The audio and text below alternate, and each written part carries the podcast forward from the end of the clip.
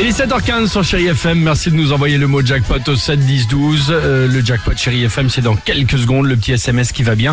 Et à la clé, on le disait les amis, de, de beaux cadeaux. Est-ce qu'on peut Ah oui. comme tout de même énumérer ce que nous proposons euh, nous, cette semaine nous vous proposons cette semaine, Oui. euh, si cela vous convient bien Oui. évidemment, jusqu'à 10 000 euros cash nous vous proposons. Nous proposons également des séjours, des séjours bel en bras euh, d'une valeur de 2 000 euros pour 4 personnes. Ça c'est sympa, vous allez pouvoir génial. partir en vacances.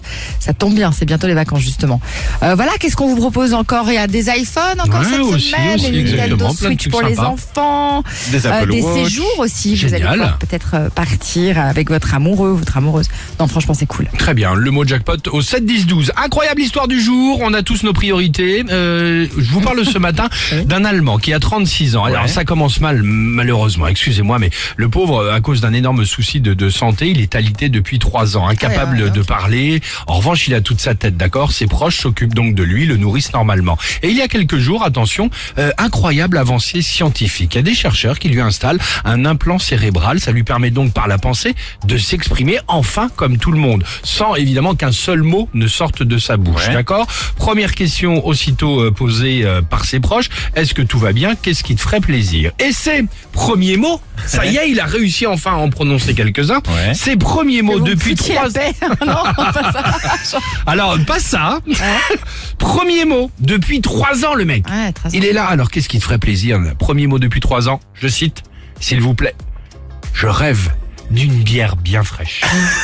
ça a été évident. Ça faisait trois ans que le mec il un- rêvait d'une bière. quoi. Exactement. C'est un article qui vient de tomber dans un euh, quotidien euh, allemand. C'est pour ça que je vous en Ah parle il y a ouais. quelques jours. Mais comment Donc, ils ont pas pensé ses proches, je sais pas.